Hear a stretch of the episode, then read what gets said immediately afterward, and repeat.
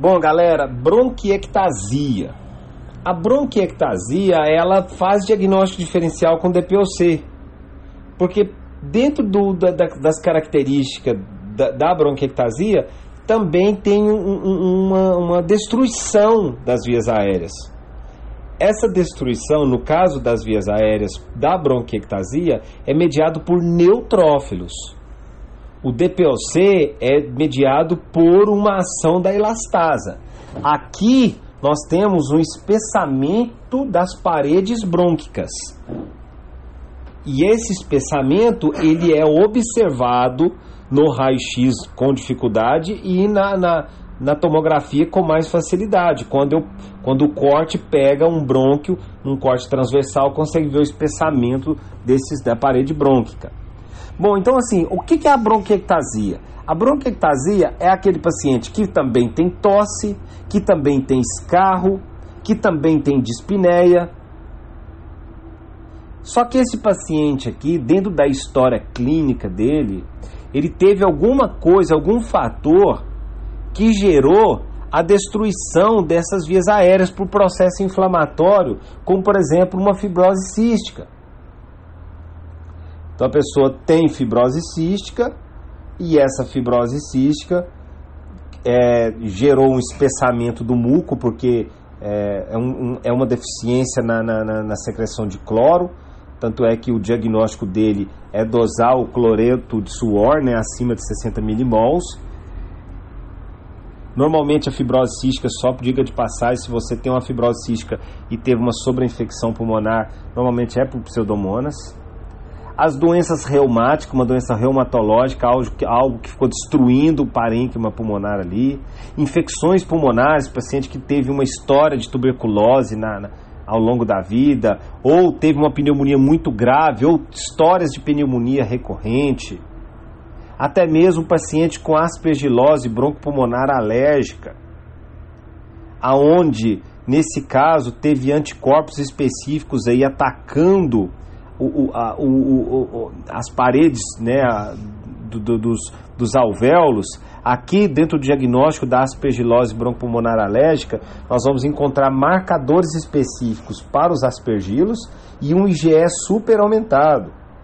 Outra causa que pode gerar essa destruição, uma doença inflamatória, as doenças inflamatórias intestinais. Elas podem cursar associado a uma doença de Crohn ou uma colite ulcerosa, uma bronquiectasia.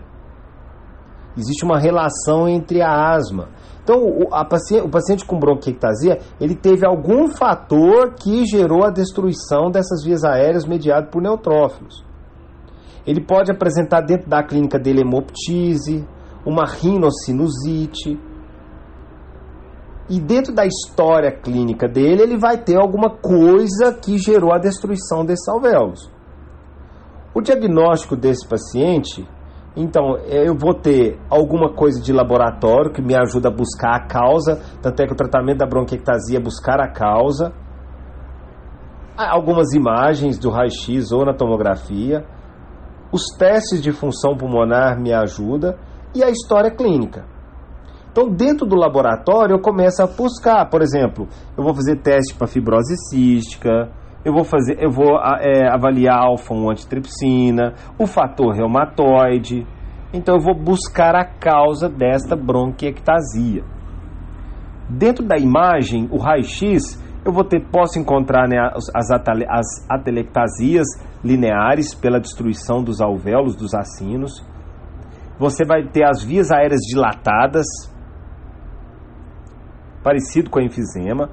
Você vai ter a tomografia dele também com as vias aéreas dilatadas, ou esses anéis de sinete, que os anéis de sinete é falando a favor do espessamento da parede brônquica.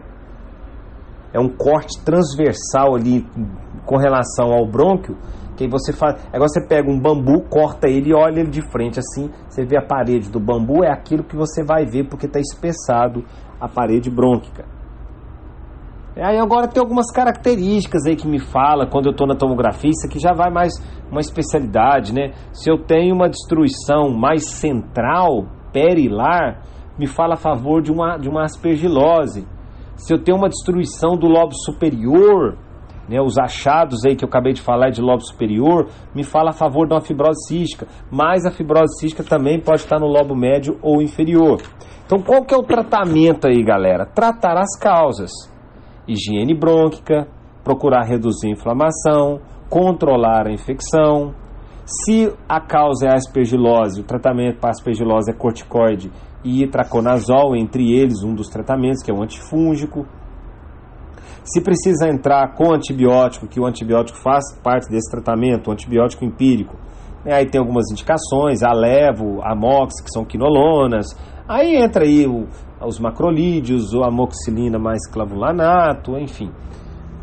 Tem os mucolíticos, que é a acetilcisteína, tem a nebulização, nesse caso com uma solução hipertônica, e o tratamento cirúrgico, que seria uma ressecção do, dessa, dessas partes destruídas aí. Tá bom, pessoal? Essa é a bronquiectasia. Não sei se o Dr. Ramiro passou questões de bronquiectasia para ela não. Valeu.